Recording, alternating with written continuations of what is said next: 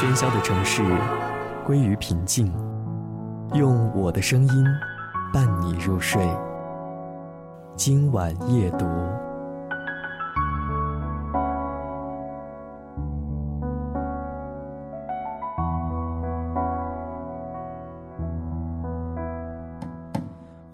欢迎收听今晚夜读。那今晚的节目当中，我们和大家来说说憧憬。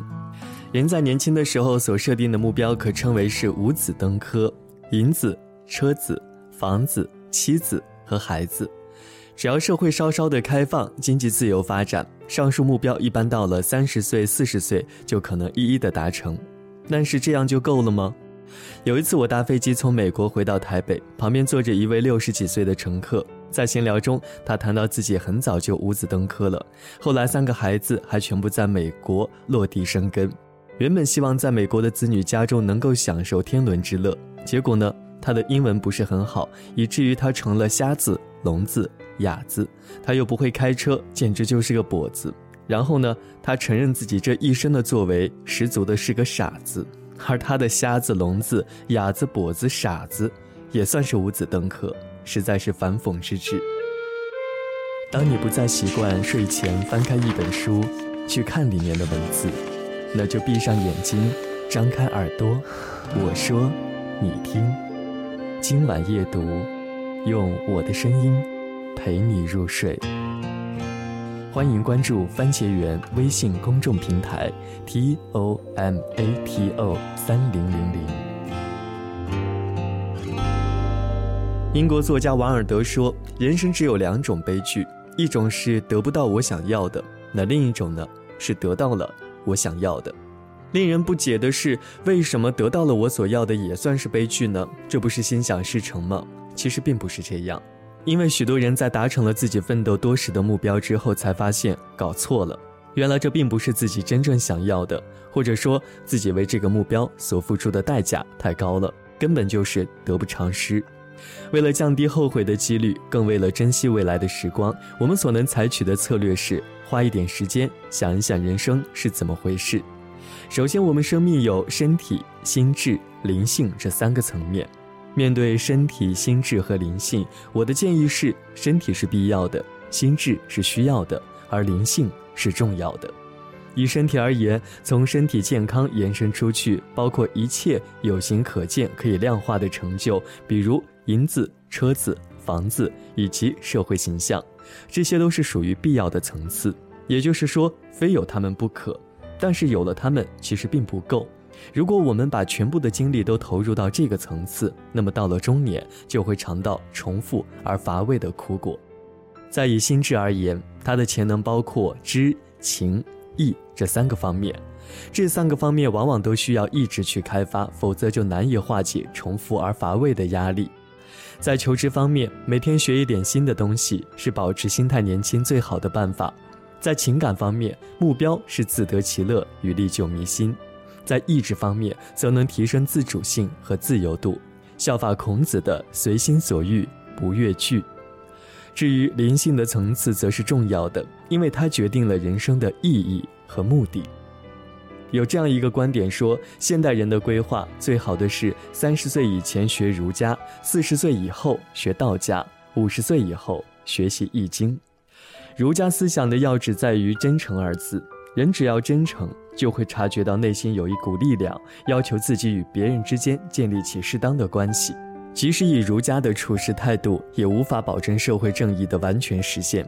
因此，人们到了四十岁以后，就应该学习道家。道家的要义在于从道的角度来看待一切，包括自己的遭遇。而所谓的道，就是整体，在整体之中，得失成败可以消解于无形，在整体之中，很容易孕育出一种审美的眼光。因此，在学了道家之后，可以顺人而不失己，外化而不内化，享受与道同游的乐趣。至于五十岁以后，不妨学习一下《易经》，《易经》是依天道以应人道。要我们明白自己的实施处境与特定的位置，对于吉凶福祸可以了然于心，进而，在理解了变化的原则和规律之后，可以顺势而行，趋吉避凶，并且致力于修养德性，有改变自己的心性，进而改变既定的命运。人生不能没有憧憬。学习的过程虽然很不容易，但是这样的挑战会带来一些憧憬，而这绝不是有形的成就可以提供的。你的书架上缺着一部关于青春的几何代数，比如梦想的形状角度，尖锐的爱，温柔的弧度，比如快乐被岁月蒸出，怎样收拾感伤的余束？美丽的企图也只是企图，在谁的存折里存上幸福？擦掉镜片上薄薄的雾，也捂住未来的能见度。越想越清楚，小数点模糊，头顶天幕，脚下漫长的路。谁的爱的波折里，还包括我？至少分到真爱过，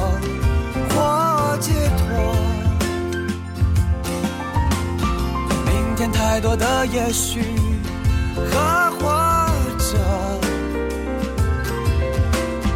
我的青春谁做主？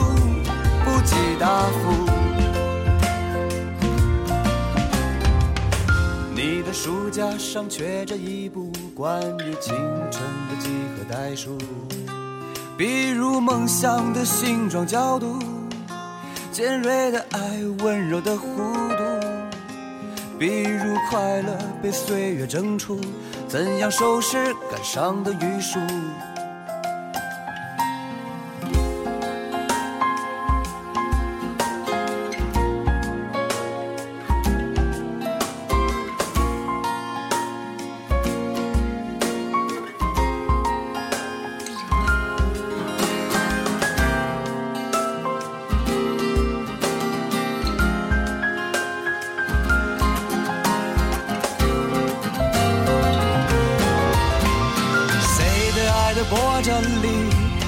还包括我。至少？分到真爱过或解脱，明天太多的也许和或者，我的青春谁做主？不计答复。哦，我的青春谁做主？猜错，我的。青春谁做主？历经坎坷。我的青春谁做主？的或舍。我的青春谁做主？慢慢解说。哦，我的青春谁做主？都在错。青春谁做主？历经坎坷。我的青春谁做主？的获胜。当你不再习惯睡前翻开一本书，去看里面的文字，那就闭上眼睛，张开耳朵，我说，你听。今晚夜读，用我的声音陪你入睡。欢迎关注番茄园微信公众平台 t o m a t o 三零零零。